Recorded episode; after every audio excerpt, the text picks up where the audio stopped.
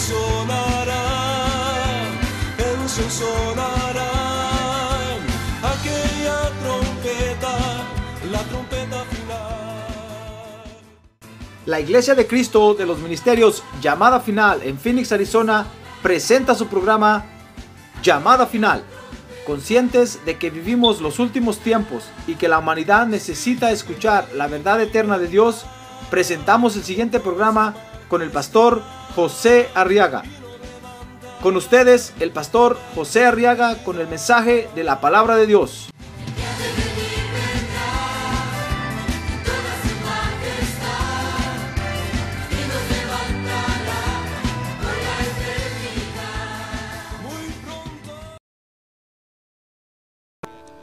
Y vamos a recibir el consejo de Dios, hermano. ¿Quiere usted recibir el consejo de Dios?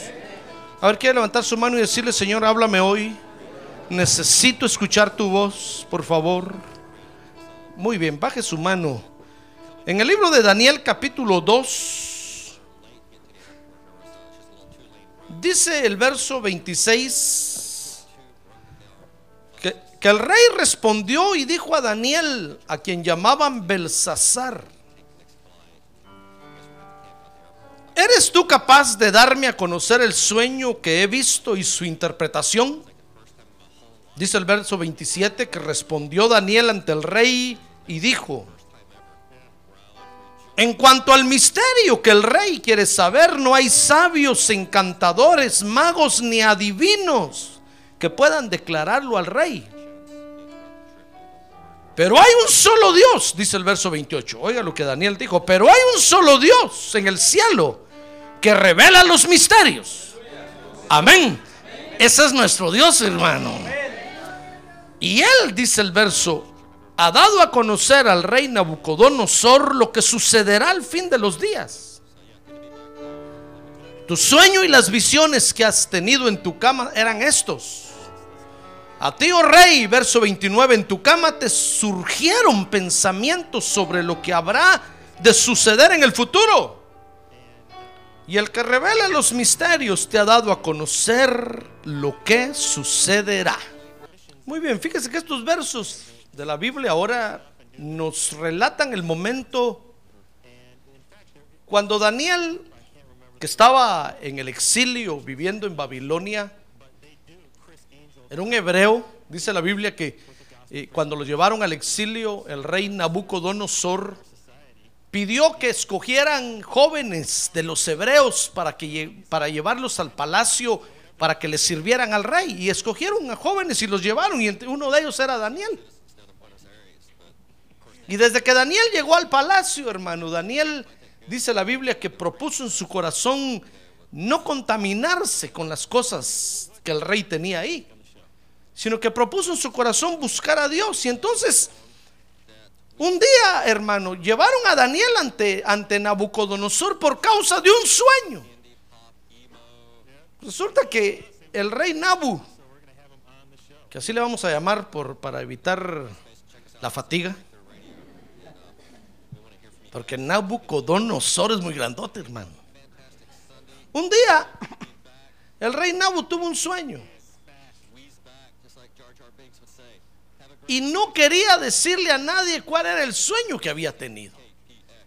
Ah, pero sí quería que le dijeran cuál era la interpretación del sueño. Y entonces eso llevaron a Daniel ante el rey Nabu. Mire qué problema tan terrible, hermano. Y entonces dice Daniel 2:28 que entonces Daniel pronunció, le dijo estas palabras al rey Nabucodonosor. Le dijo, pero hay un Dios en el cielo que revela los misterios. En otras palabras, le estaba diciendo, mira Dios, o, mira Rey Nabu, yo, conozco un Dios que revela todo, que lo sabe todo. Todo lo sabe. Y es que, fíjese que estas palabras de, de, Daniel, hermano, nos enseñan que nosotros los hijos de Dios así vivimos, fíjese. A ver, diga, así vivo yo, así como Daniel. Vivimos, ¿sabe cómo vivimos? Confesando que nuestro Dios todo lo sabe. Ah, gloria a Dios. Todo lo sabe. Todo lo sabe. Fíjese que Dios tiene un atributo divino que se llama la omnisciencia. A ver, diga, omnisciencia. Dios es omnisapiente, omnisciente, que es lo mismo. Fíjese que omnisciencia es el conocimiento de todas las cosas reales o posibles. ¿Qué le parece que Dios conoce el pasado, el presente y el futuro?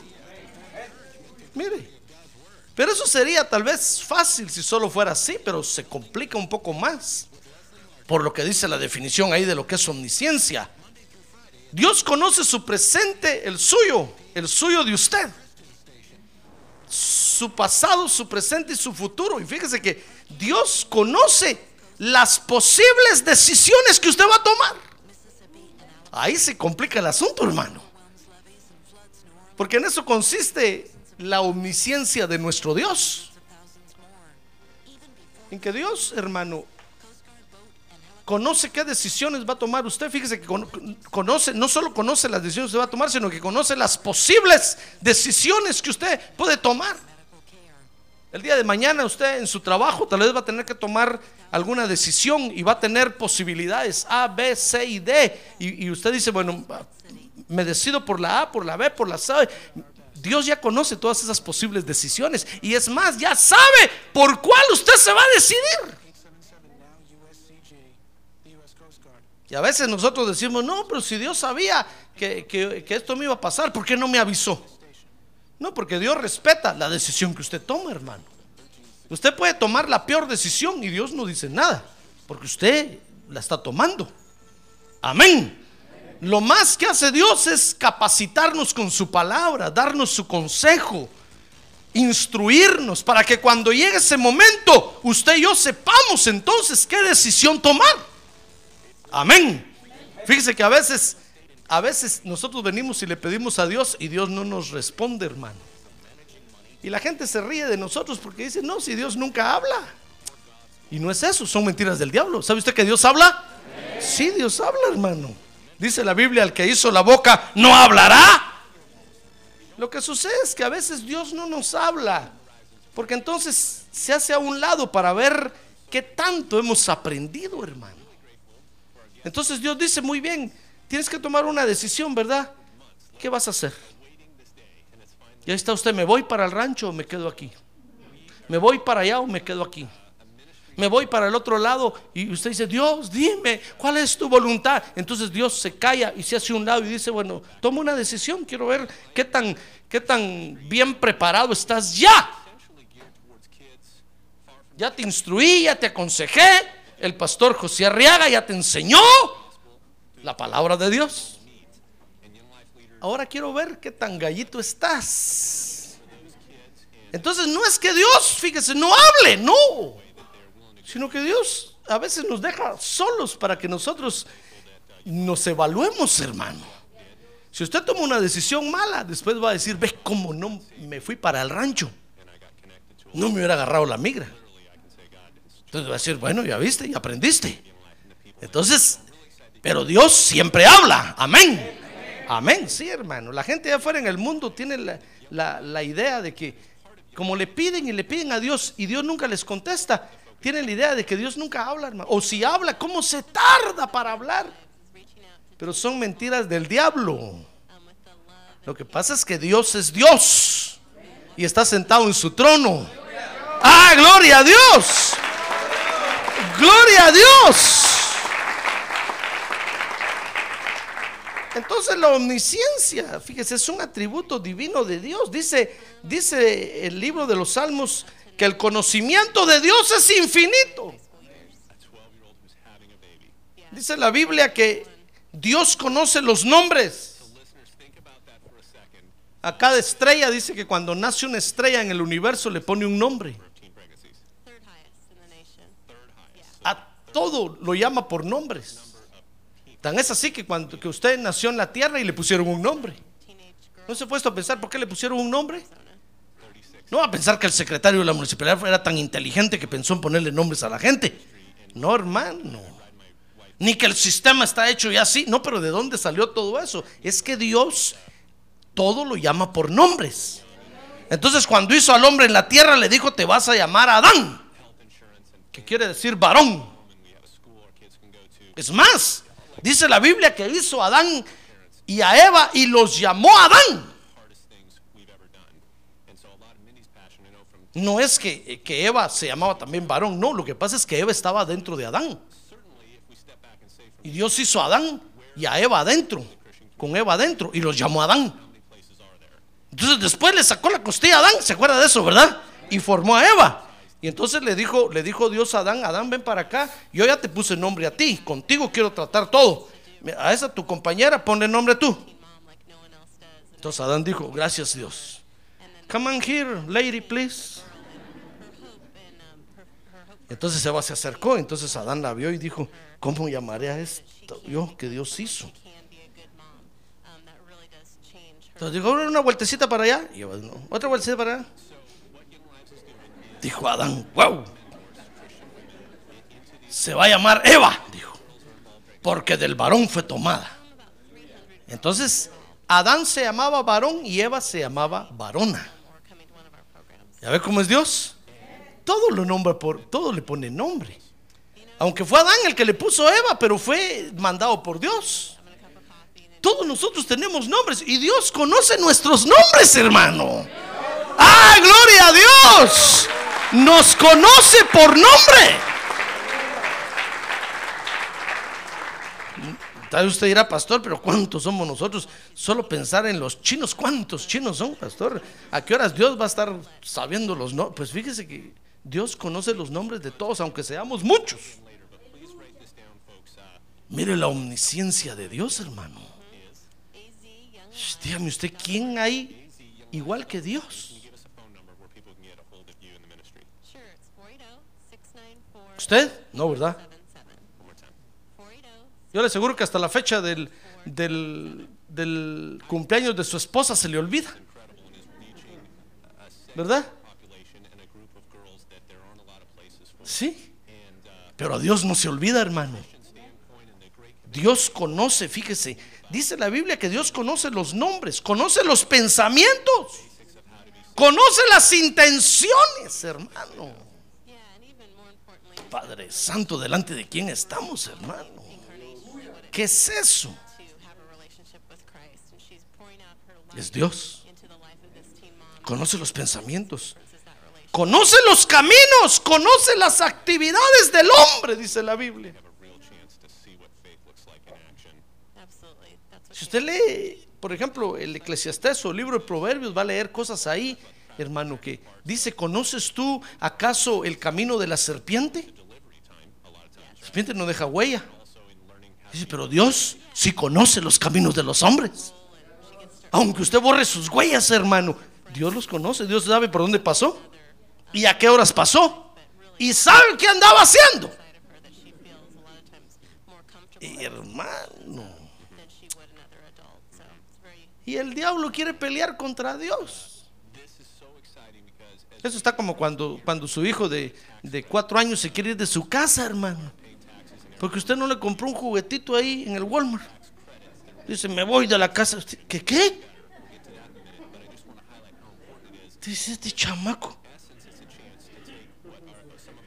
Y sale a pararse a la yarda de atrás, al patio de atrás de su casa. Según él ya se fue.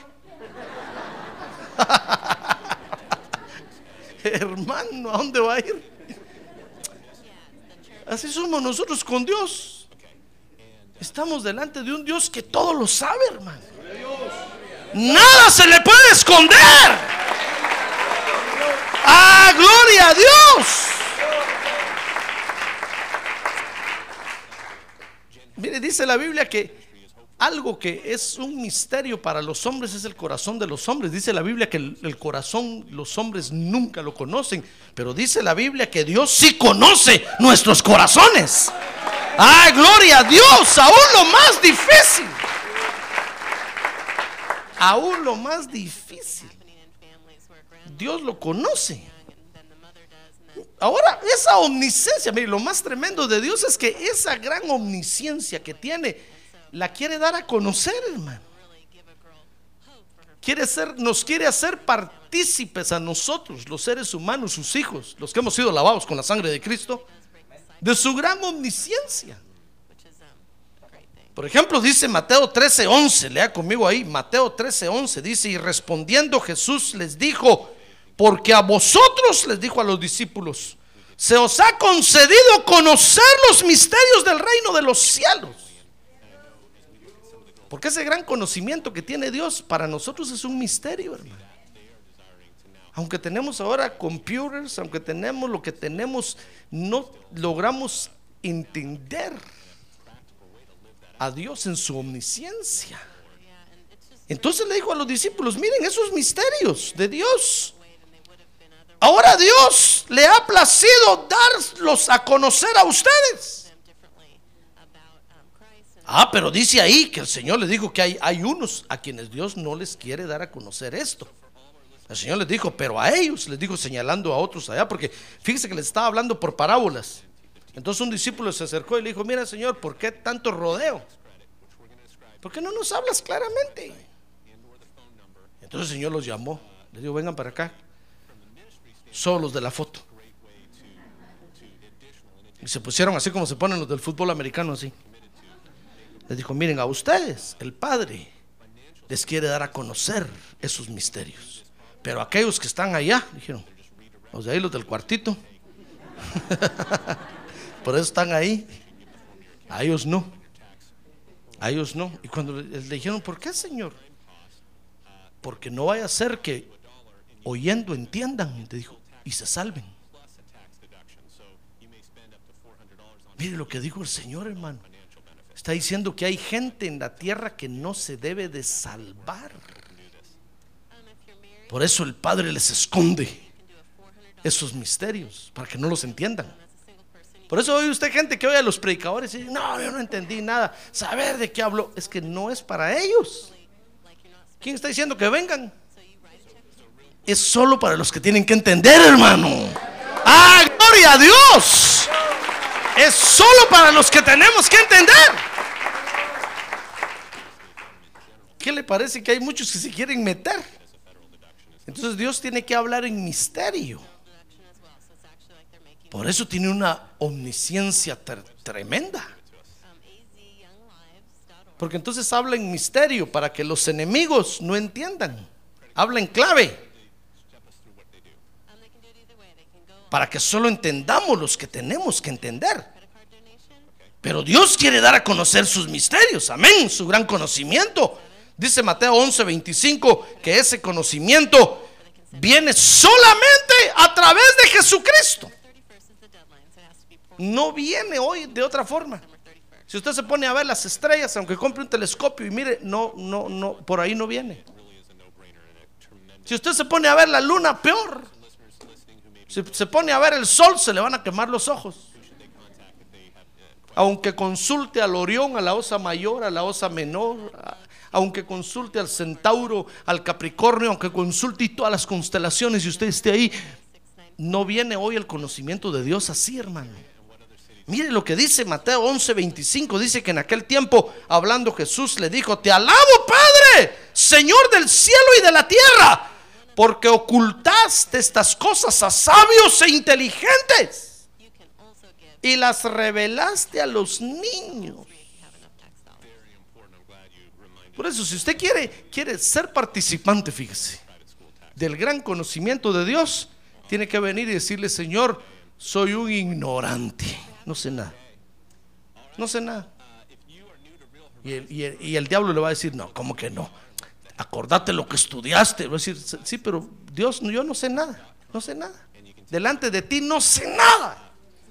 Necesito comenzar a aprender A, E, I, O, U. Entonces Dios le va a decir, bueno, ¿de veras? Bueno, ven a la iglesia, pues siéntate. Y este pastor gordito que está ahí te va a enseñar.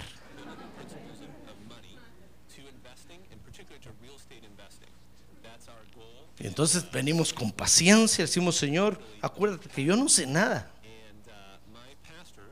Y el diablo le va a hablar y va a decir, ¿cómo que no? Si ya leíste la Biblia cinco veces. Dios, pero no sé nada, delante de ti no sé nada. Entonces Dios lo va a ver como un niño, hermano. Ah, pero si usted viene, Dios, acuérdate que yo ya leí la Biblia. Dios le va a decir, inteligente eres, ¿verdad? Si Dios, acuérdate que yo. Entonces le va a esconder el conocimiento, hermano. Y usted va a venir delante de él y todos los días se va a dormir. Mire, el Señor le dijo, le escondiste de sabios e inteligentes y la revelaste a los niños. Sí, padre, le dijo, porque así fue de tu agrado. Por eso, ¿por, qué no están aquí los grandes sabios, inteligentes, científicos de la NASA? ¿Por qué no se vienen a sentar aquí? O no, porque se creen muy cabezones, hermano. Entonces Dios los hace a un lado y dice, no, no es para ustedes. Mi conocimiento no es para ustedes. Y usted y yo, hermano, que solo sabemos que uno más uno son dos. Sabemos que, que 10 por uno, porque así está el cambio. Solo eso sabemos. Cuando usted vaya al Western Union y quiero enviar 100 dólares, mil van a recibir allá, mil, mil, 10 por uno. Solo eso sabemos, hermano. ¿Y qué le parece que viene el Espíritu Santo con el Espíritu de revelación? Y nos trae el gran conocimiento de Dios, hermano. ¡Ah, gloria a Dios! A ver, diga, gloria a Dios. Mire, dice, dice Mateo 11, 27, todas las cosas me han sido entregadas por mi Padre, dijo el Señor, y nadie conoce al Hijo sino el Padre, ni nadie conoce al Padre sino el Hijo, y aquel a quien el Hijo se lo quiera revelar. Mire, esa gran omnisciencia de Dios, fíjese hermano, hoy nos viene únicamente a través del Señor Jesucristo. Por eso el Señor un día se paró ante los que lo seguían y les dijo, van a conocer la verdad y la verdad los va a hacer libres. El conocimiento de mi Padre los va a liberar, los va a liberar. Ah, gloria a Dios. Y los que hemos venido a Cristo y a través de Cristo hemos conocido los misterios de Dios, hemos sido hechos libres, hermano. Libres de culpa, libres de pecado. Por eso cantamos, libre soy del pecado, libre soy del temor. Jesús me ha salvado, libre soy, libre soy, libre soy. Porque a través del conocimiento que el Señor nos dio, somos libres. Pero pregúntele usted a otros a través de la ciencia si son libres. Si son libres a través del conocimiento de los hombres. Pregúntele si han alcanzado algo, si han hecho algo. Hasta el día de hoy no han logrado resucitar a un muerto. ¿Y el Señor a cuánto nos ha resucitado ya, hermano? Estábamos muertos en delitos y pecados y Él nos levantó y nos resucitó. ¡Ah, gloria a Dios! Ahí está, ahí está el gran, Disney, todavía en una bolsa de hielo ahí metido en Scottsdale.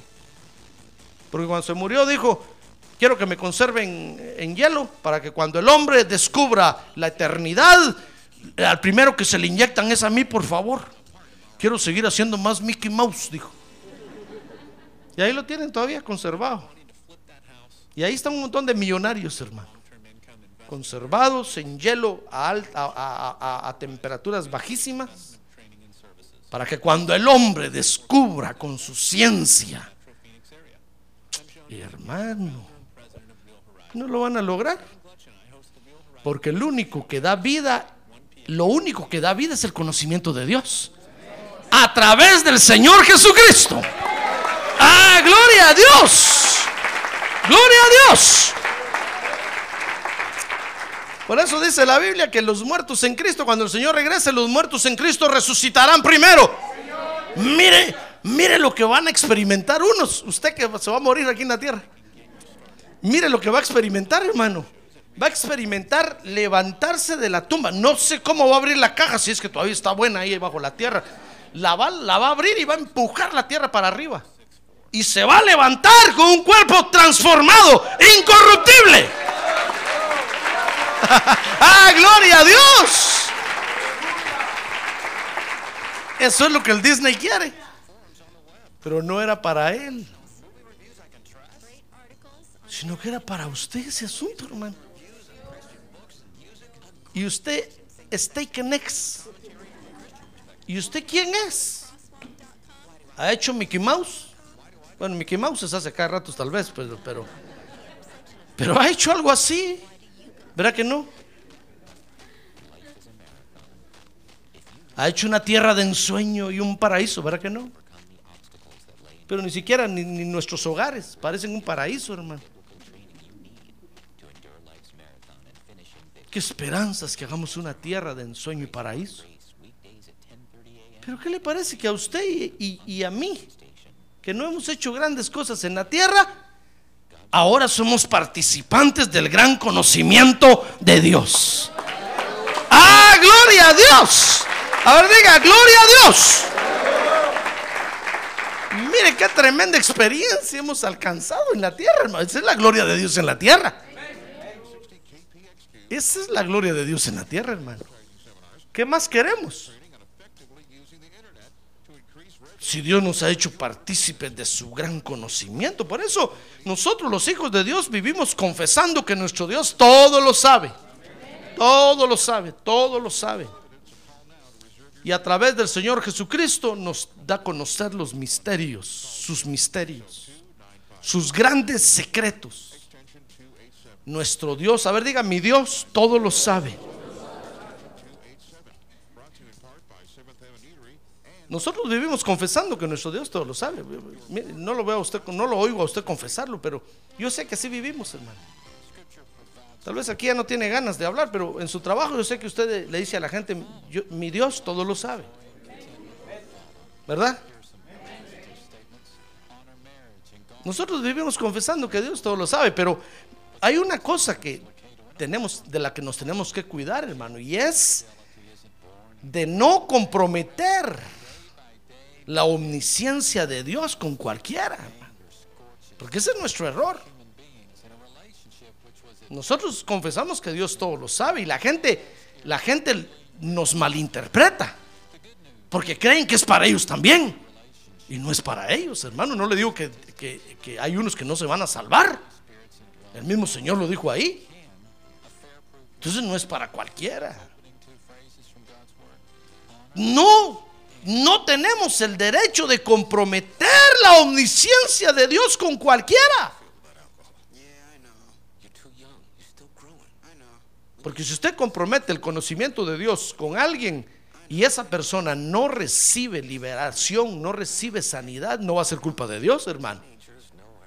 Porque por eso muchos vienen a, las iglesias, fíjese, y salen decepcionados. Porque dicen, no, es que a mí me han dicho que ese pastor José Arriaga solo habla y tiembla el techo. Yo estuve viendo el techo y ni se movió. Me habían dicho que no deja dormir a nadie. Y yo me dormí. Te voy a decir, no, ya no vuelvo a ir a esa iglesia. ¿Para qué?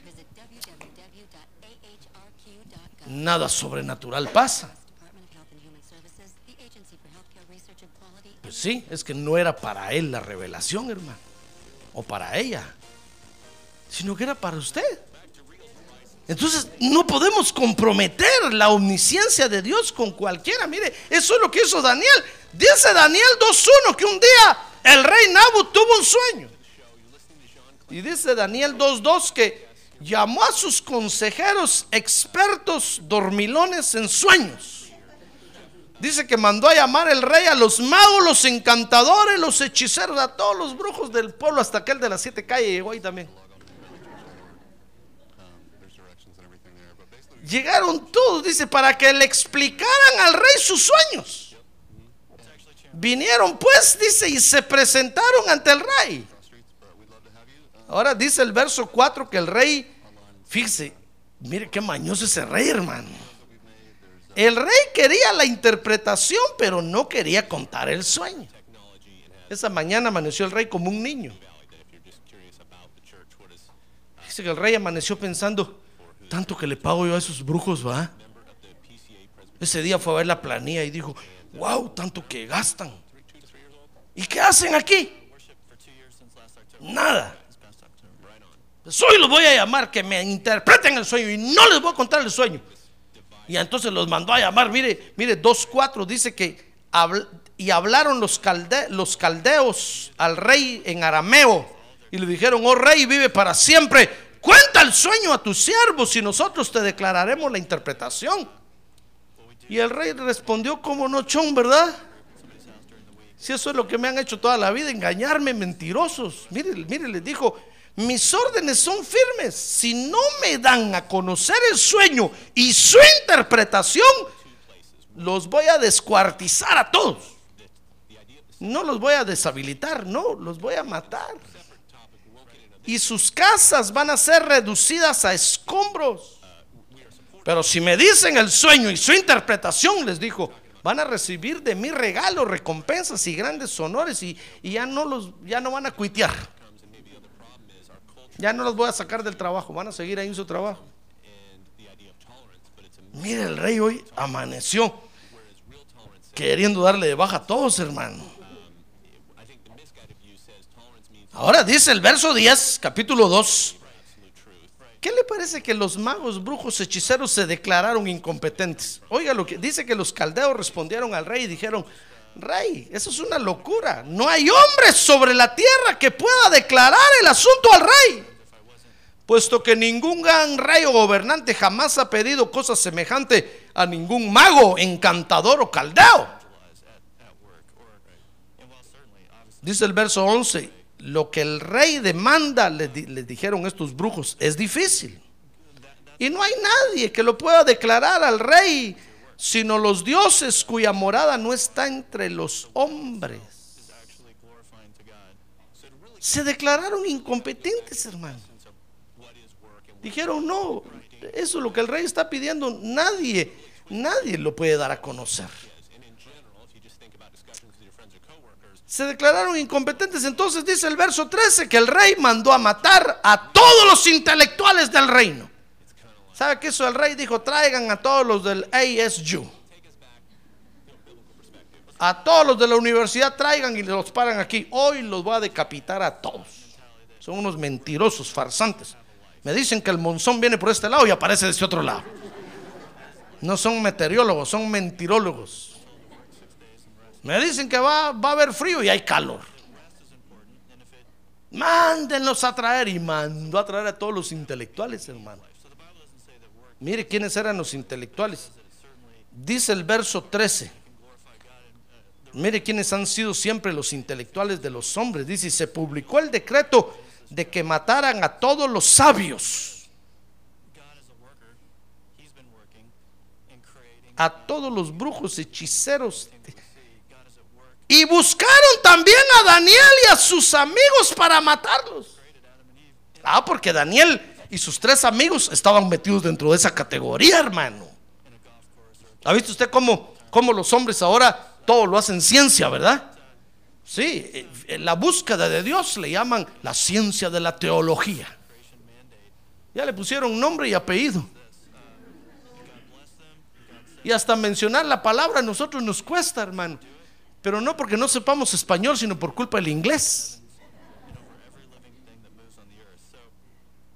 Si se trata de música, ahí le ponen el ritmo de rock, el ritmo de samba, el ritmo de no sé qué, el ritmo. Y miren, lo clasifican todos y todos lo hacen ciencia. Pregúntenle a David si David conocía de ritmo. David no conocía. David lo único que hacía era hacer música para Dios y alabar y adorar a Dios, hermano. Ah, gloria a Dios. No estaba preguntando qué ritmo era ese. Ni nada, hermano. Pero los hombres todo lo hacen ciencia. Todo lo meten dentro de la ciencia y le ponen una clasificación. Pues Daniel y sus amigos llegaron ahí como hebreos al, al palacio del rey y les dijeron, muy bien ustedes, a ver, a ver qué hacen. Nosotros leemos la Biblia y lo oramos a- al único Dios. A- ahí con los brujos, váyanse. Son brujitos. ¡Bum! Los pusieron ahí. Y le conté cuando andábamos buscando un banco para que nos financiara para comprar aquí, ¿verdad? Encontramos un banco que nos dijo, no, no, no, no les prestamos dinero. Le dije, ¿por qué? Porque las iglesias son como los nightclub, me dijeron. ¿Cómo qué? Le dije yo. Como los nightclub. Mire cómo nos tienen catalogados, hermano. En ese grupo nos tienen. Va que no me dijeron son como los brujos y los hechiceros. Son como los nightclub. Le dije, pero nosotros no hacemos cosas de nightclub. No, me dijeron, pero así están clasificados con los salones de baile. Sí, señor, es cierto que bailamos para ti, pues, pero esos han venido a vernos aquí, hermano. A ver, ya que tiene un lado lo han venido a ver, hermano. Pero los hombres todo lo clasifican. En la ciencia todo lo meten. Y nos meten. Y, pues metieron a Daniel. fíjese que los metieron en el, en el área de los brujos. Y les cambiaron nombres. Nabucodonosor dijo a esos cuatro muchachos. Les voy a poner los nombres de mis dioses. Y les pusieron Belsasar. Y los otros tres nombres de los otros tres dioses de, de- de Nabucodonosor. Pero Daniel y sus, y sus amigos ahí estaban, hermano. Y ahí propusieron servirle a Dios. No importando el medio que los rodeaba, pues ese día los llamaron también y les dijeron, ustedes son brujos. Dijeron, no, nosotros somos evangélicos. ¿Qué evangélicos? Brujos también, métanse ahí. Hoy los van a matar. Y aquellos no sabían nada, hermano. Entonces Daniel solo le dijo al que los iba a decapitar, time please. Bueno, dijo, alguien está pidiendo tiempo ahí. A ver, usted, ¿cómo se llama? Daniel. No, usted se llama Belsasar. Bueno, está bueno, me. ¿Qué quiere? Entonces dice que pidió tiempo, fíjese, para buscar a Dios. A fin de obtener la, la interpretación que el rey que estaba buscando, hermano. Dice que Daniel no dijo, vamos a mi iglesia y allá el pastor les va a decir, no hermano, al primero que hubiera muerto era el pastor. Daniel no le dijo, Cristo te puede sanar, Cristo te puede, Cristo. Él te-". Y si Dios no lo quiere sanar, ¿qué? Por eso antes de, antes de decir, Cristo te puede sanar, Cristo te... Piense bien y dígale, ¿sabes qué? Voy a orar primero a Dios a ver qué me dice. Es que por eso el Evangelio se ha deformado en el mundo, hermano. Porque nosotros somos, somos regalados. Como que estuviéramos vendiendo tacos ahí en la esquina. Así vendemos el Evangelio. El Evangelio no es para todos, hermano. Es solo para usted y para mí. No es para todos, tenga cuidado. Si usted ve al Señor Jesús en su ministerio, hermano, escogía a quienes hablarles. No les hablaba a todos. Es cierto que era amigo de pecadores y publicanos y recaudadores de impuestos, pero no a todos les los salvaba, hermano. Porque el Evangelio es solo para usted y para mí. A ver, diga, el Evangelio es solo para mí. A ver, diga, todo para mí. Todo para mí. Ya se sabe el anuncio. Entonces, antes de, antes de ofrecer por allá, dígale, Dios mío, por favor, dirígeme, dime, dime, dime si este que está enfermo aquí tú lo quieres sanar. Mire, Daniel se detuvo y entonces le dijo al guardia, ¿sabes qué? Dame tiempo. Y le voy a preguntar a Dios a ver qué quiere hacer Dios. Si Dios me quiere dar a conocer ese misterio, yo voy y hablo con Nabu. Ahora si no, que nos maten. No hay de otra. Antes de comprometer a Dios, buscó su presencia para alcanzar la interpretación.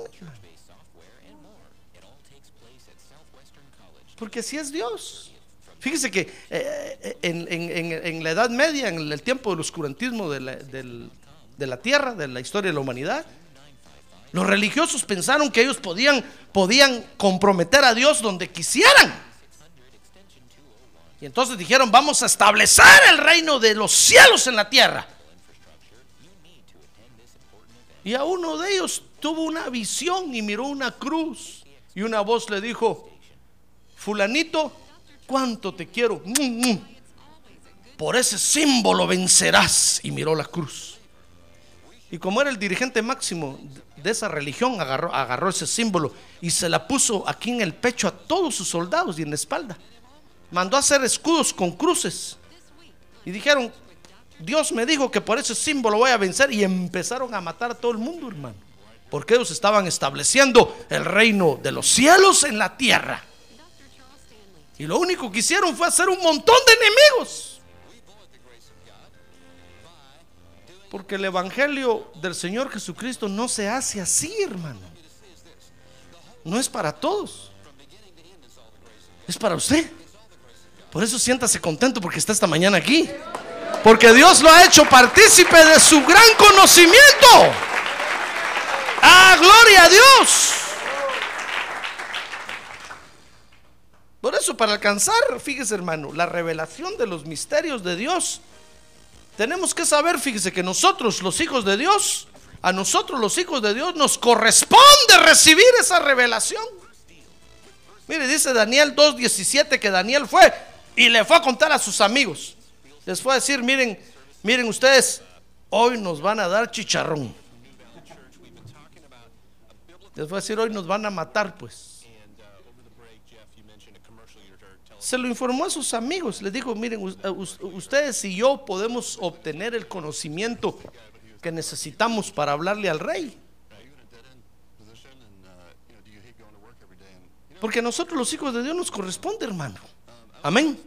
Amén. Sí. Mire, si hay, si hay gente, gente que no se ha salvado en su familia, gente enferma, a usted le corresponde sacarle el conocimiento a Dios para esa gente, hermano. A usted. No me los mande a mí. Yo le enseño esto a usted. Y usted tiene que agarrar, arrancar el conocimiento de Dios para llevárselo a ellos. A nosotros los hijos de Dios nos corresponde porque somos los que estamos cerca del Señor Jesucristo.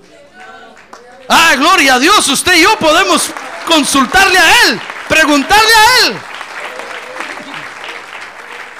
Ah, entonces Daniel le fue a decir a sus amigos, miren, tenemos una gran tarea que hacer hoy en este reino. Y entonces dice Daniel 2.17, que sabe qué hicieron.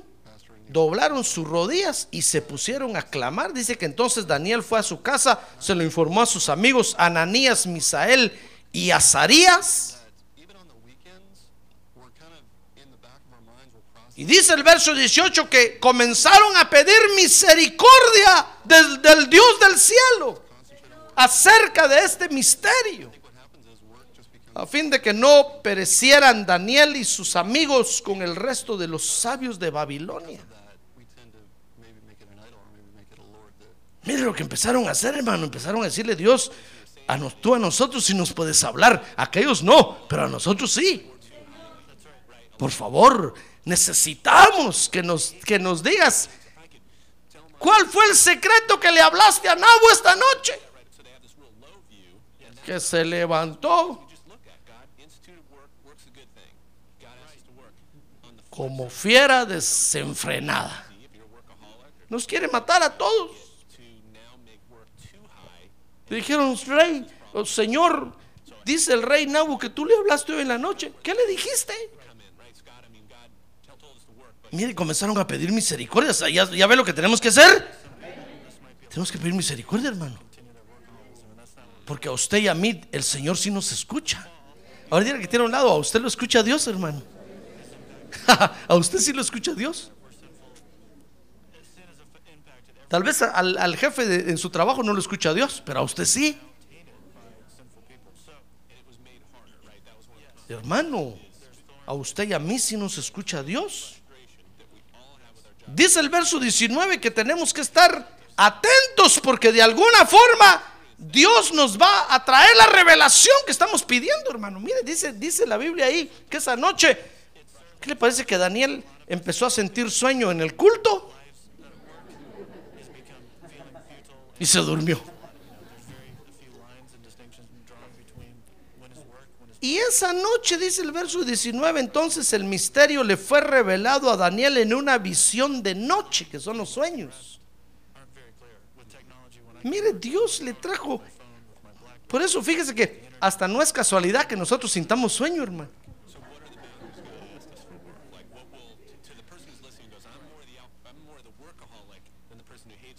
Porque en los sueños Dios nos habla. Amén. Por eso mejor ya no lo voy a despertar a usted, ya no lo voy a despertar. Duermas. Tal vez así Dios le habla.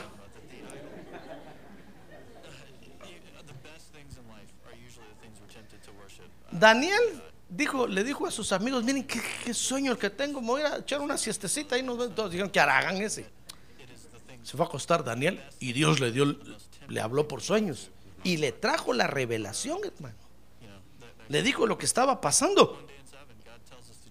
Y cuando Daniel se despertó, Daniel entendió lo que Nabucodonosor había soñado. Y entonces Daniel le dio gloria a Dios.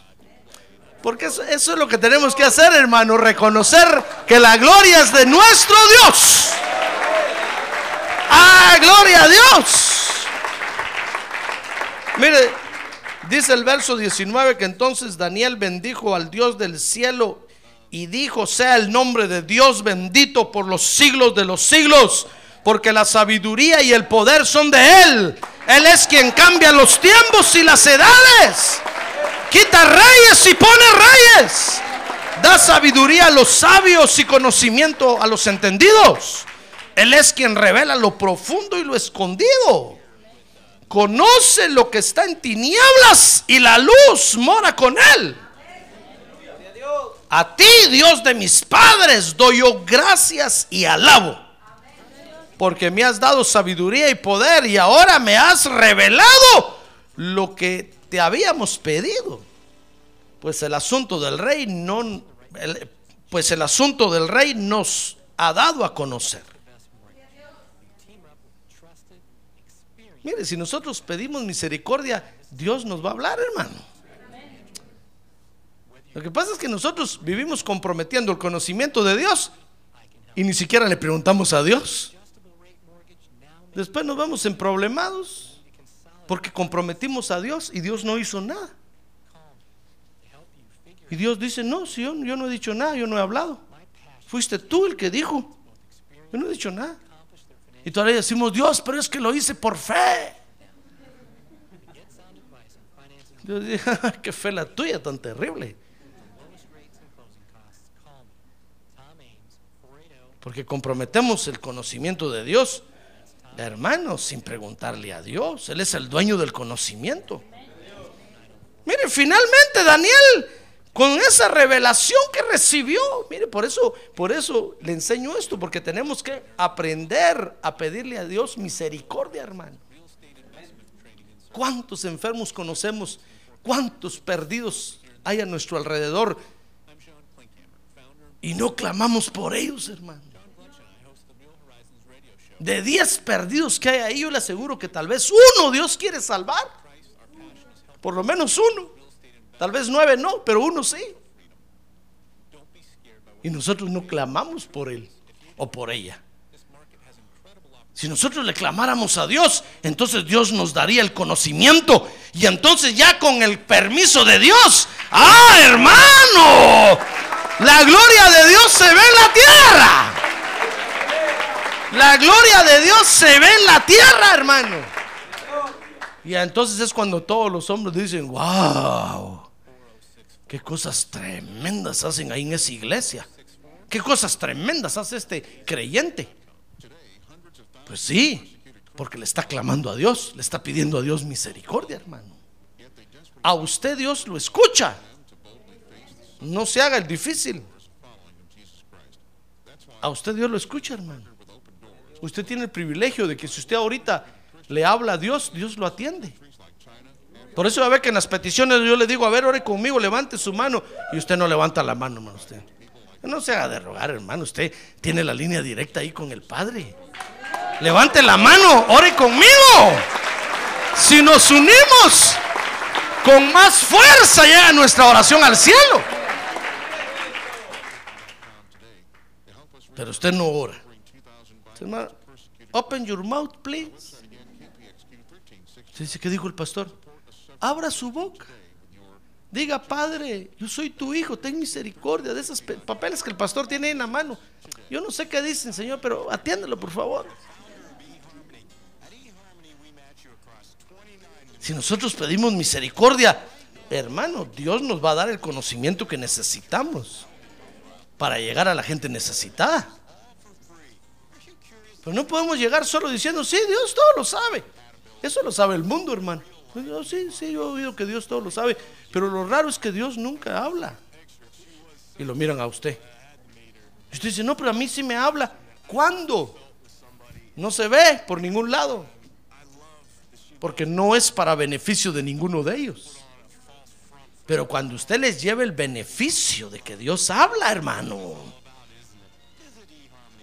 va a ver cómo se rinden las almas a Cristo. ¿Por qué cree usted que impacta tanto cuando el don de ciencia se mueve en la iglesia? Ah, porque, porque Dios está hablando y descubre las intenciones de los corazones. Todos caemos de rodillas diciéndole, Padre, ten misericordia de mí, por favor. Sí, yo lo hice, yo la arruiné, yo la arruiné. Perdón, perdón, perdón, perdón. Porque sentimos que llega cerca de nosotros, hermano. Sentimos que pasa el chicotazo así, mire. Y bajamos la cabeza y por poco y nos corta el cuello. ¿Sabe lo que es el chicotazo, verdad? Si no, después le voy a vender un diccionario. El látigo, pues. Sentimos que pasa la navaja y nos pasa rasurando la cabeza así, mire, hasta pelón y nos deja de aquí. Ah, porque eso impacta. El conocimiento de Dios impacta, hermano. Pero si usted solo compromete el conocimiento de Dios y no da ningún beneficio. Es como si yo me parara aquí a predicar y, le hablo y le hablo y no, y no le digo nada. Bueno, usted diría, ese pastor parece loro. Pico de oro tiene. Solo habla y habla y nada bueno dice. Habló dos horas y nada bueno dijo. ¿De qué serviría, hermano? Ah, pero si yo predico y le trazo la palabra de Dios y le dejo una buena enseñanza, su corazón se impacta y dice, wow, todo eso dice la Biblia. Como que yo no la leo. ¡Ah, gloria a Dios! Porque el conocimiento de Dios impacta. Si usted le dice a la gente, así, no, sí, Dios todo lo sabe, venga a la iglesia y, y ahí el pastor que ore por usted. No, ¿por qué no ora usted? Pruebe, póngale las manos encima y dígale, Padre Santo, ¿qué le digo? ¿Qué le digo a este? ¿Qué le digo? Dime algo. Si no le dice nada, mira, no, no te digo nada porque Dios no me dijo nada. Pero si usted clama misericordia y le dice, Dios, ten misericordia de este mi amigo, por favor, fíjate que hace rato anden metido en este problema, el pobre ya no aguanta. ¿Qué le está pasando? ¿Qué onda con él?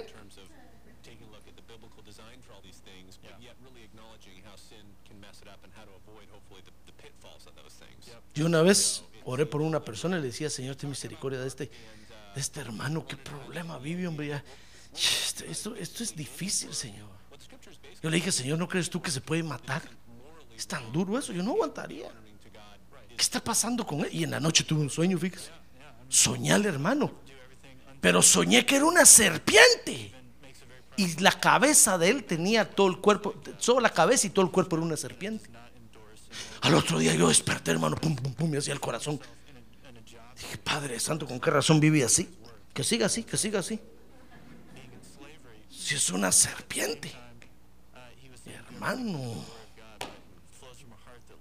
Entonces usted ya con conocimiento de causa, usted puede decir, jajaja, y tengan cuidado con este, por favor, tengan cuidado. Tiene pelo verde.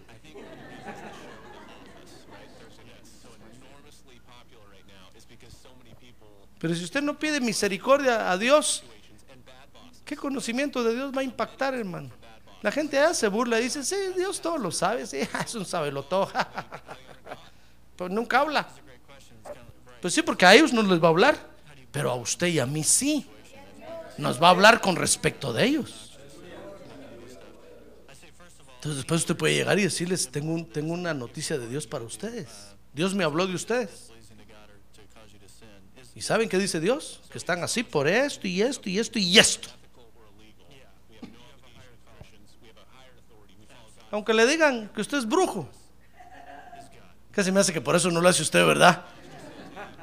que lo van a poner en la categoría de los brujos. Diga usted, yo no soy brujo ni hechicero, rechazo esto en el nombre de Jesús. Yo soy un hijo de Dios que habla con Dios. Y Dios le da a conocer sus misterios. Ah, gloria a Dios. Mire, cuando, cuando Daniel, fíjese, llegó ante Nabucodonosor con ese conocimiento, hermano. ¿Sabe qué, ¿Sabe qué pasó? ¿Quiere saber qué pasó? Mire qué beneficio llevó. Dice Daniel 2.24. Lea conmigo Daniel 2.24. Mire lo que pasó. Dice que después fue Daniel a donde estaba Arioc, a quien el rey había designado para dar muerte a los sabios de Babilonia, a todos los máster, doctores, licenciados de Babilonia. Y fue y le habló así. Les dijo, no des muerte a los sabios de Babilonia. Llévame ante el rey y declararé al, rey la interpretación. Mire, ya estaba el primero en la guillotina, es para ser decapitado, ya estaban dando la orden que dejaran caer la guillotina cuando. Mire lo que, lo que hace el conocimiento de Dios. Libró de la matanza a todo este montón de pecadores.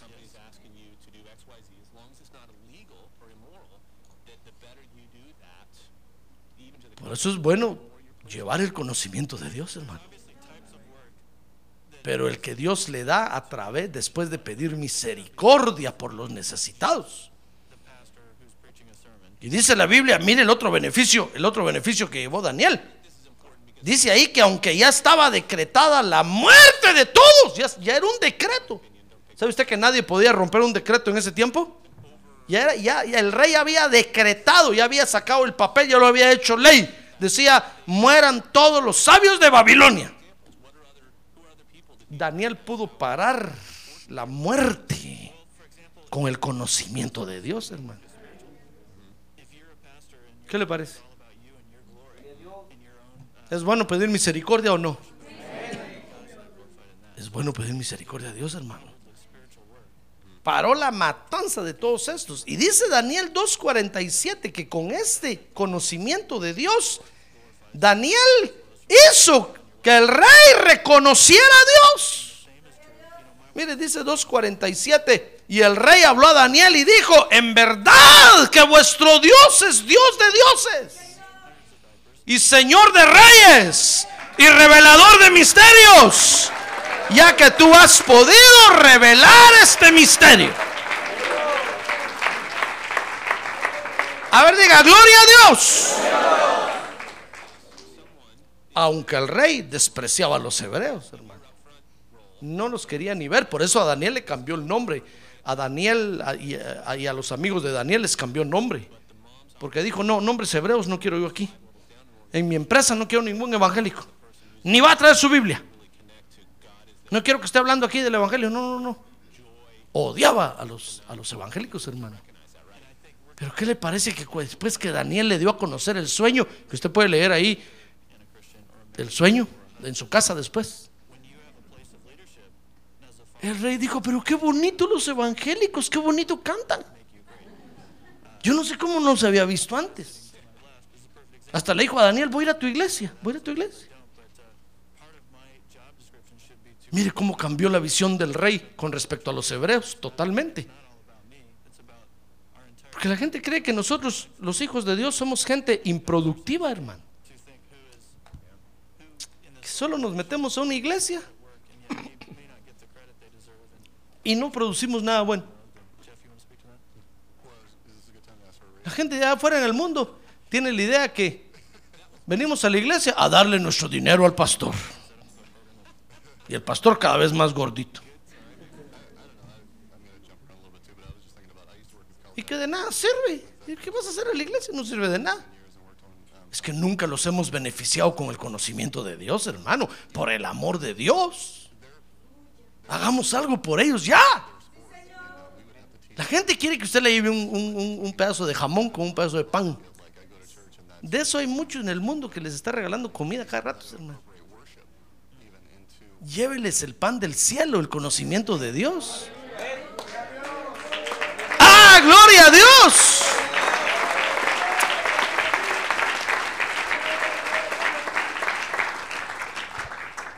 Pero no voy a comprar una Biblia ahí, se lo voy a decir, "Va, aquí está, toma. No, hermano, dice la, dice la Biblia que la letra mata. Y si no sabe leer, ¿qué va a hacer? El tiro de gracia le va a dar. No le estoy diciendo que le regale una Biblia. Llévele el rema de Dios, el conocimiento vivo de Dios. Póngase a orar a Dios por esa persona y dígale, Señor, ¿qué onda con este cuate? ¿Qué pasa con este? ¿Lo vas a salvar o no? Dime qué, qué está pasando con este. Ahí está en mi trabajo dándole a esa máquina todo el día. ¿Qué pasa con él? Entonces va a ver que va a venir el conocimiento del misterio de Dios con usted- a usted una noche de estas. Ah, entonces con el conocimiento de Dios en la mano, usted le va a ir a decir, ya sé por qué eres tan duro para el evangelio, mano. A decir, what's up?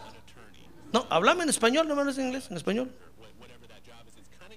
Ya sé por qué eres tan duro para el evangelio. Porque hoy en la noche el Señor me mostró quién era tu abuelo, mano. Tu abuelo era guardaespaldas de Pancho Vía. ¿Con qué razón estás así todavía trabado? Tenés que renunciar a esos ancestros. Yo decir, ¿qué, qué, cómo, qué, qué, yo qué? Le vas a empezar a decir, sí, mira, mira los ancestros que tienes. Tú vienes de la línea directa de Tutankamón. Tú vienes de la línea directa de Quetzalcoatl. Eres puro azteca. ¿Con qué razón? No quieres escuchar la palabra de Dios. Le va a decir, ¿qué? ¿Yo qué? Sí, anoche el Señor me mostró esto y esto y esto. Hermano,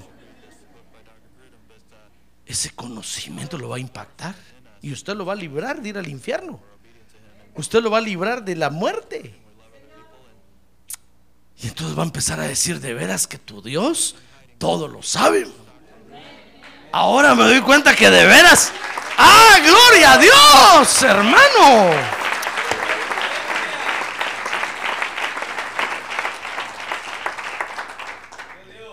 Si nosotros llevamos, si nosotros, si nosotros no solo comprometemos el conocimiento de Dios, sino que llevamos la realidad a las vidas, las cosas van a cambiar. Su jefe le va a decir, venga para acá, usted lo voy a poner de subjefe. Pero yo no sé nada de computer, no importa, te voy a enseñar. Sí. Con que me traigas mandaditos de Dios así todos los días, con mucho gusto. ¿Comprende? Dios todo lo sabe, hermano. Ahora diga, Dios todo lo sabe. Pero no podemos comprometer el conocimiento de Dios nada más. Porque la gente está cansada de eso. La gente está cansada que todos le digan, Dios todo lo sabe, Dios todo lo sabe. Dios todo lo sabe. Hasta la gente dice, sí, Dios todo lo sabe. Yo por eso no voy a la iglesia, porque Dios todo lo sabe. Y hasta se burlan de eso. No, hermano. No comprometamos el conocimiento de Dios nada más. Llevemos la realidad. Dígale usted a la gente, no, no, no te voy a hablar de que Dios todo lo sabe, te voy a hablar de lo que Dios sabe de ti. ¡Ah, gloria a Dios! ¡Gloria a Dios! Porque eso sí va a impactar a quien lo escuche, hermano, y va a caer de rodillas delante del Señor, reconociendo que es el Rey de Reyes y Señor de Señores, el Dios Todopoderoso, el Dios omnisapiente. Amén. Cierre sus ojos. Cierre sus ojos, por favor. Cierre sus ojos.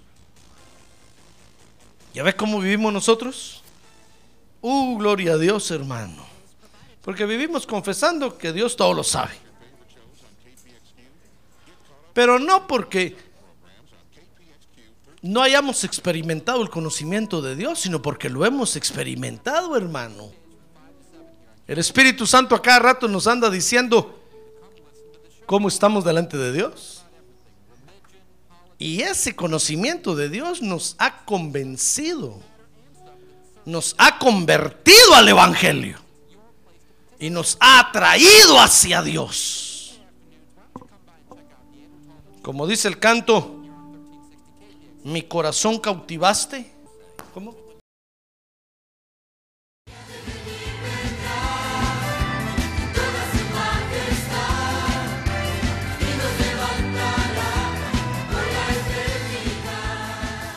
La Iglesia de Cristo de los Ministerios, llamada final en Phoenix, Arizona, cumpliendo con la comisión de Joel 2.1, presentó su programa, Llamada Final.